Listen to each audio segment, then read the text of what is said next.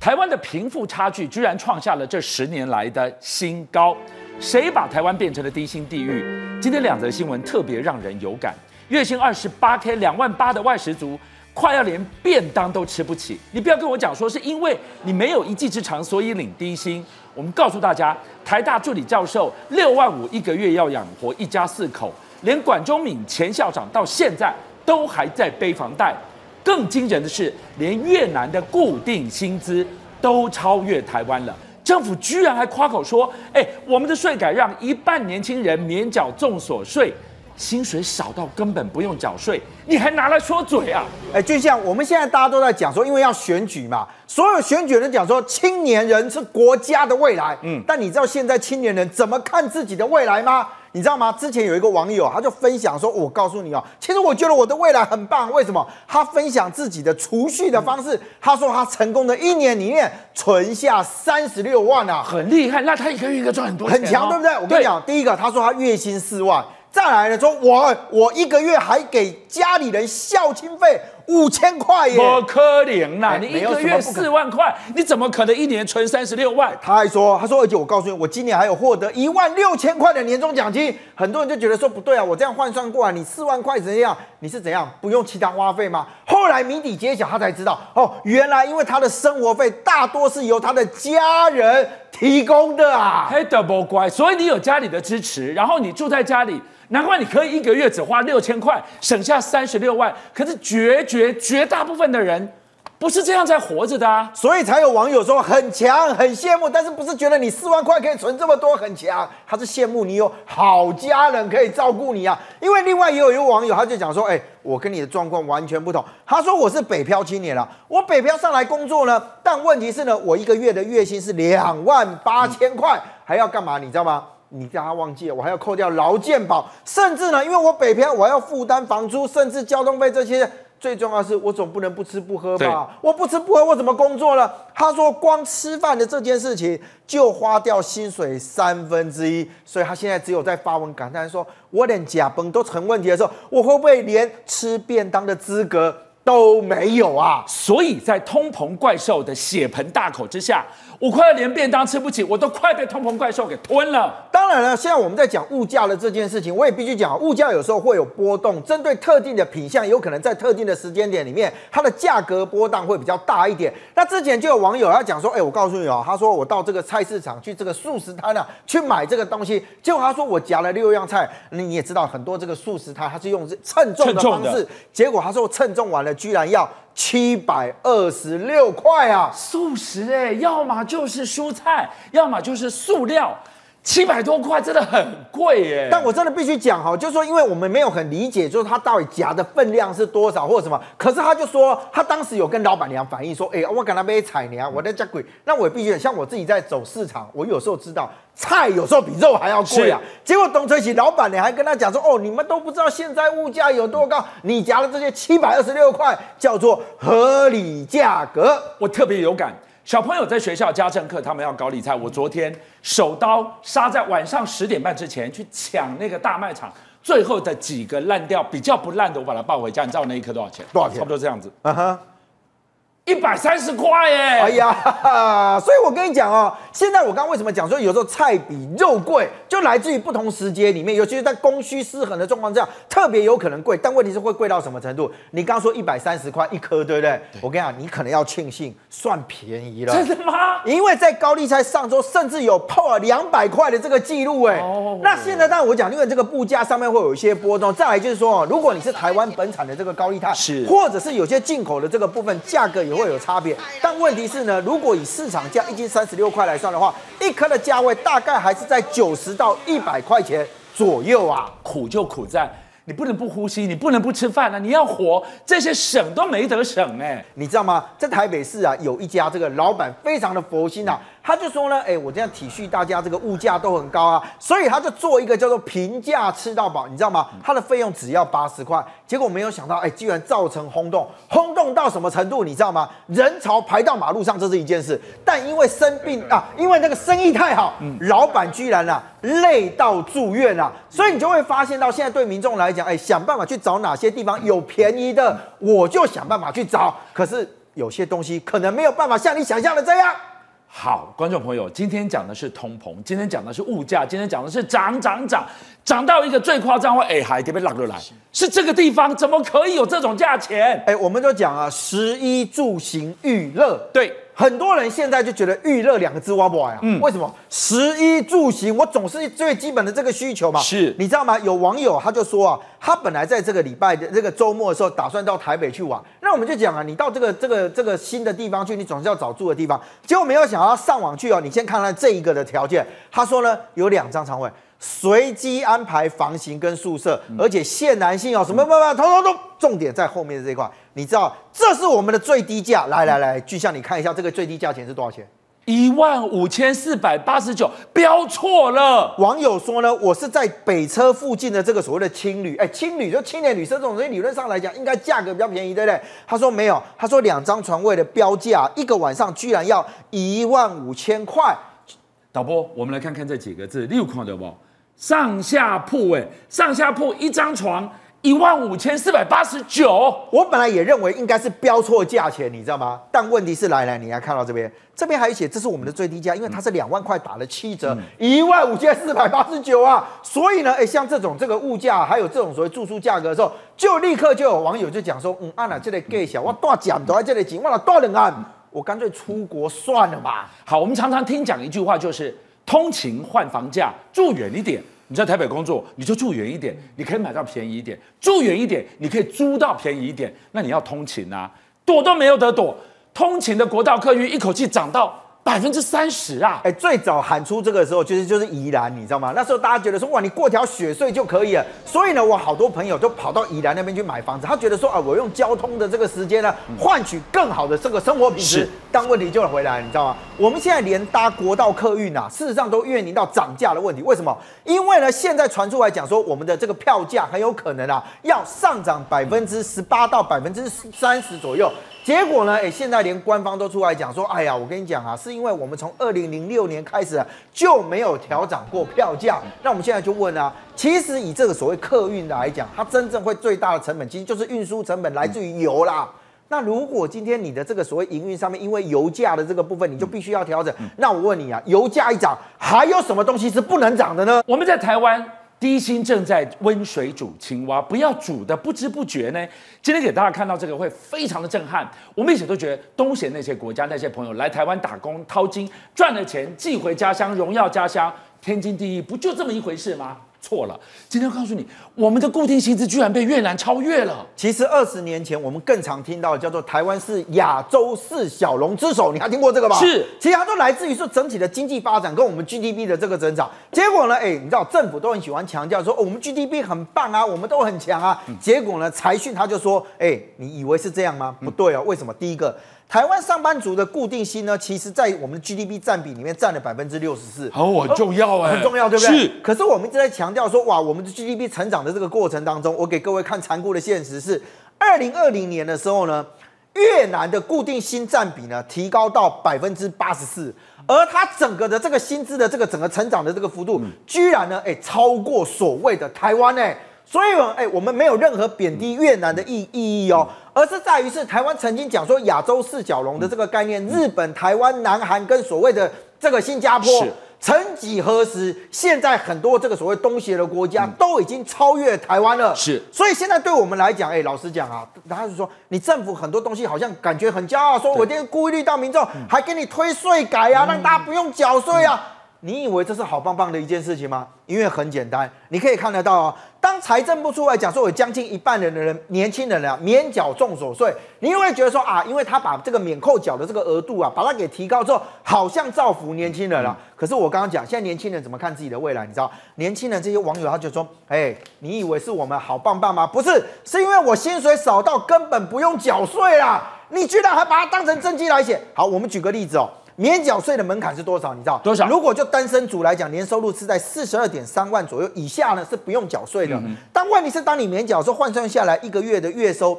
可能会低于三万五千块啊。是。那低于三万五千块，我们回到最一开始的那个例子啊，哎，我们的这个网友啊，他说我一个月的月薪是两万多，将近三万块钱，扣掉这些东西的时候，我还能够存到多少钱？我还有办法维持我基本的生活的时候，我就已经阿弥陀佛了。所以你把这个现象，如果要拿来当成政绩来宣传的时候，对于年轻人来讲，他想到未来未来啊，他才会掉眼泪啊，心生啊，三万五免缴税被政府拿来当成业绩在那边说嘴。来，一球带我们看到惨还有更惨，这个职缺开出了两万八，比刚三万五更少。是事情有更轻松吗？没有哎、欸。真的是要喊一句啊！听你听你说一句，谁能比我惨啊？大家真的都在卖惨啊！低薪是国安危机啊，但能够到多低薪呢？我们来看一下高雄这个例子，这是高雄的一间民宿。第一个呢，薪水只给两万八，但是待命要待二十四小时。更厉害的是什么？加班费只给一百块，夜间加班只给六十块。重点是啥？是虾米拢爱会晓巨香哥，你看到公务、房屋杂事，你还要怎样？还要修水电，会补漆，你还要用电脑，会编 Excel。我的天啊，那个全能六边形战士，谁跟你提两万八？但问题就在这里，当你如果你不想做，没关系，get out here，好，没关系，此处不留爷，自有留爷处。很多人说，那好，老子靠自己生活可不可以？可以，我去做外送员。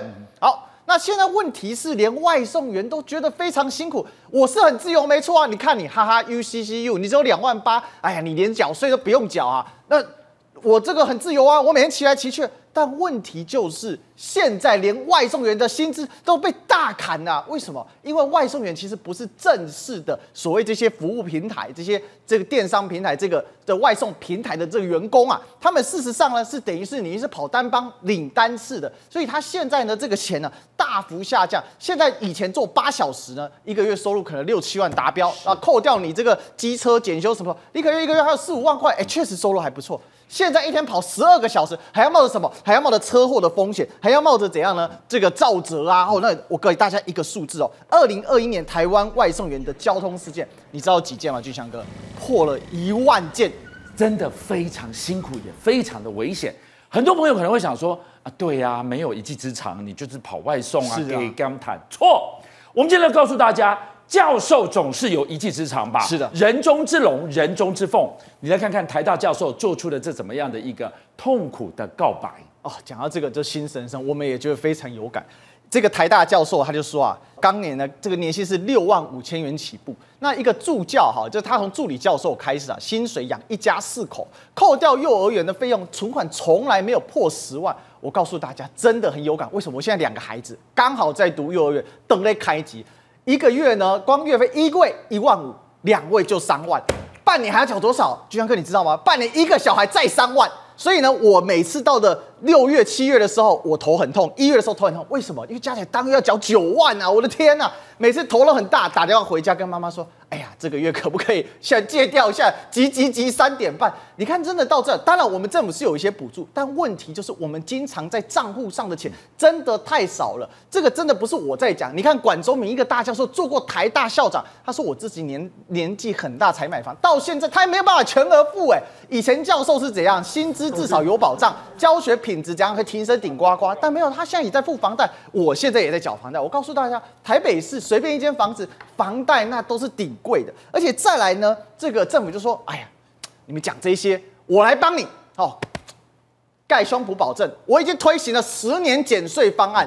但问题是，这十年来啊，台湾中小企业占多数。俊孝哥，我们要想一个问题：中小企业有超过一百五十九万家，但问题是，中小企业用得到吗？所以政府说我不是没做哦，十年前就通过了这条法，是我对企业减税。”减下来的税，希望你对你的员工来加薪啊！但问题你门槛太高啊，你要怎么加？大家可以看到，租税减免额度一百三十八，连续六个月高于三点七八趴的失业率才能使用，而且更重要什么？中小企业大部分根本就缴的税很有限，甚至是没有办法缴税。为什么？他赚不到钱，或者是它的规模太小，所以这根本就是空中阁楼啊！所以我们要讲啊。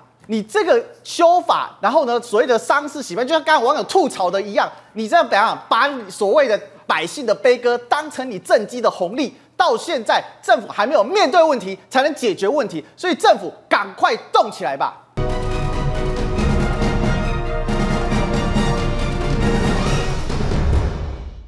接下来这一题颇为严肃，你肯定也有感。台湾的贫富悬殊来到十年来最严重的一刻，主计长认了，他说贫富悬殊政府责任最大。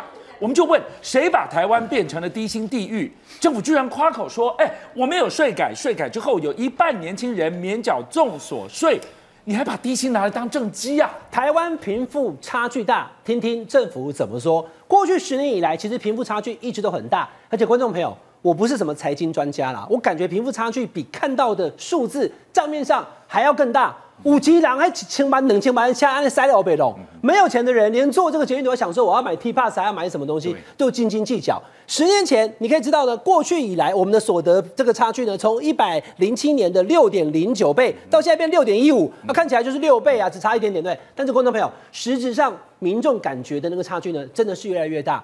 因为呢，大家现在赚的钱还是三到五万。对，台湾一半的蓝工劳工哎，几百万人都赚在五万块以下。可是有钱的人是房子一栋一栋买。前两天我们都跟大家讲了嘛，囤房税，还处台北市八千万、一亿、两亿都可以买好几户。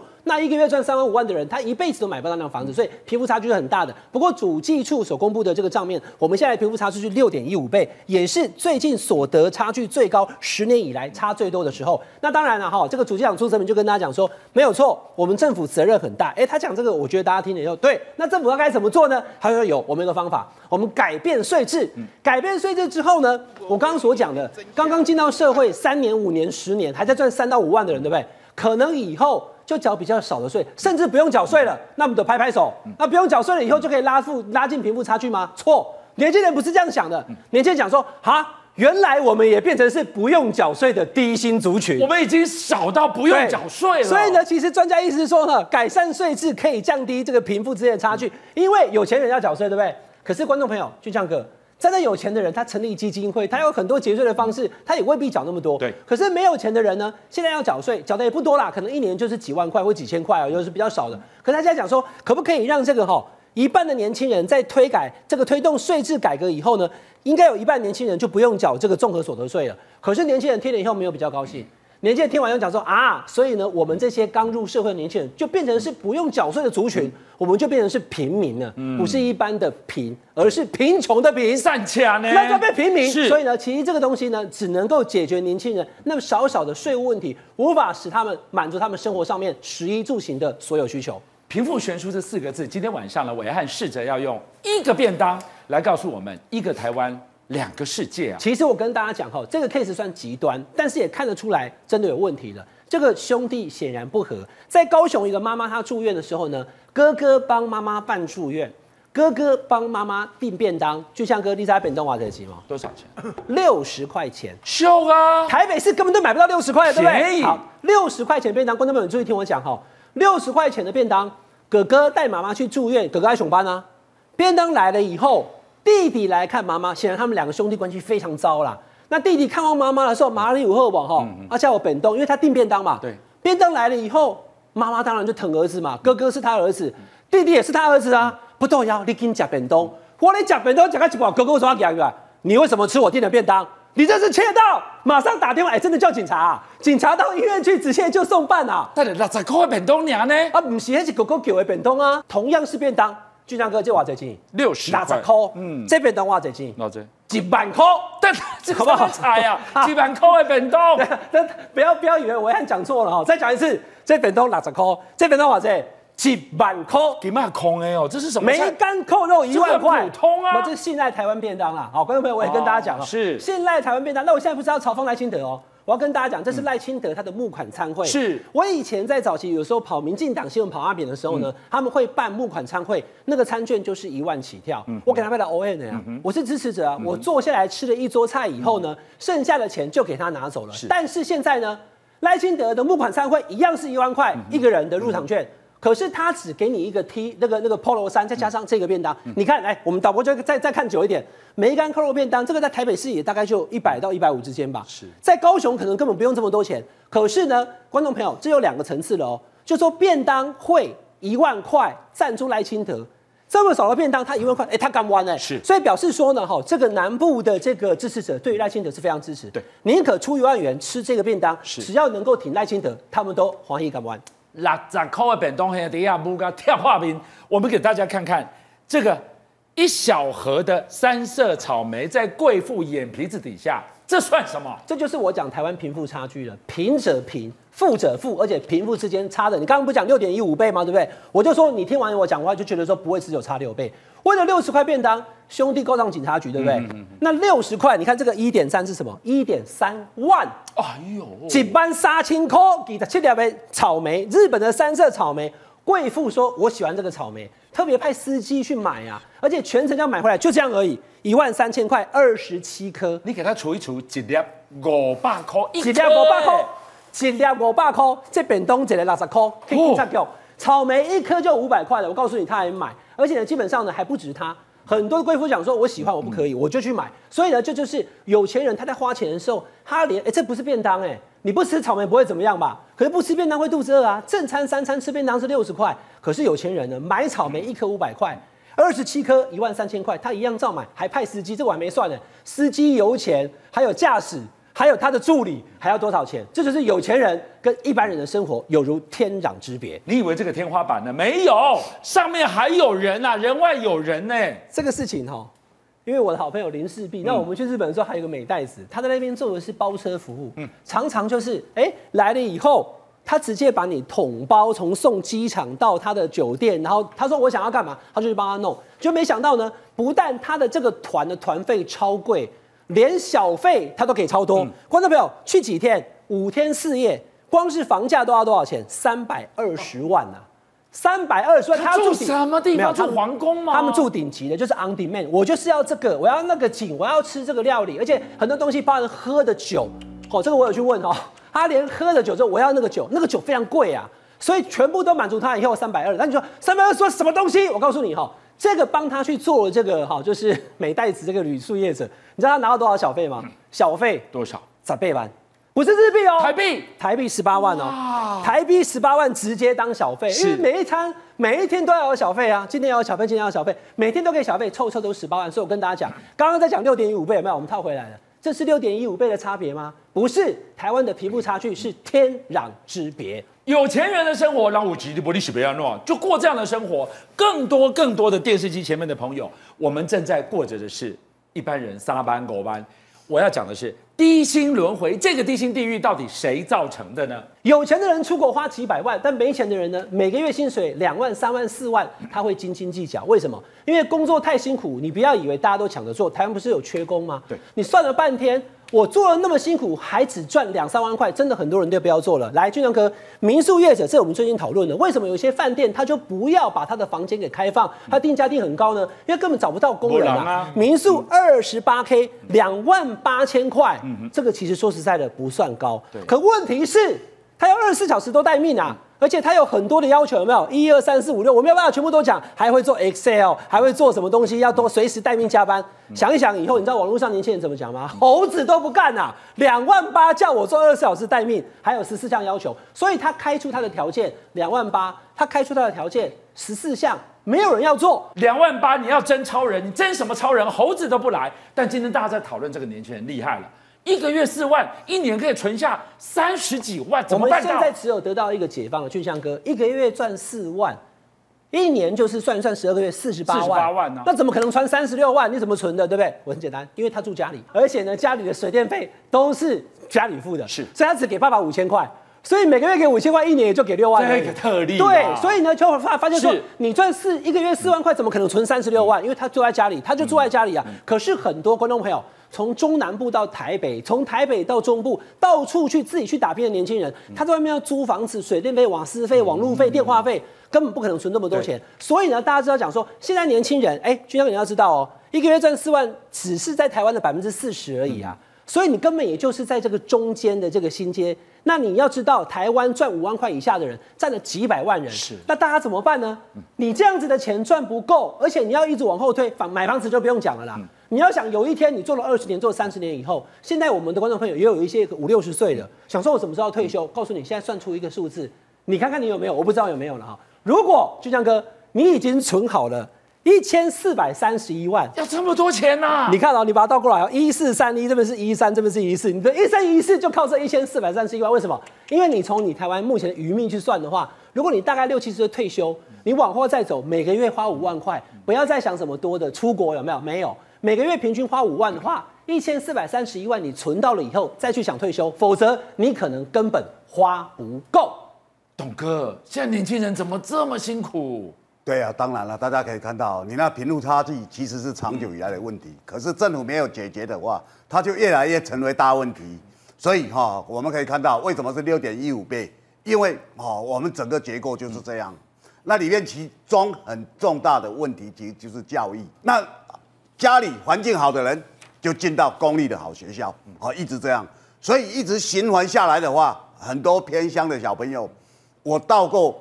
台南哦，那个偏乡国中哦，全校没有一个学生可以念得出二十六个英文字母，你你看已经离谱到这种地步，讲出来都不敢相信，所以你可以看到哦，因此而造成了那一种贫富哦，其实政府真的责无旁贷。那我们讲这么久哈，其实大家都无动于衷，为什么？因为哈，脑袋好的人，他又有好的教育，他就肯定在社会上拔得头筹啊。所以今天主计长朱泽民说：“哦，政府有责任，不只有责任，这是政府最重要的责任，因为你必须把它放在政策里面嘛。那你政策里面没有放，为什么侯友谊要提出来说，好，我们要把基本工资把它搞到三万三？为什么？因为他有他的一个时代的一个背景。那这里面的背景，你如果不把某一些东西把它调高的话，用政府的力量强制去做的话，其实一般是做不到的。”邀请您一起加入五七报新闻会员，跟俊相一起挖真相。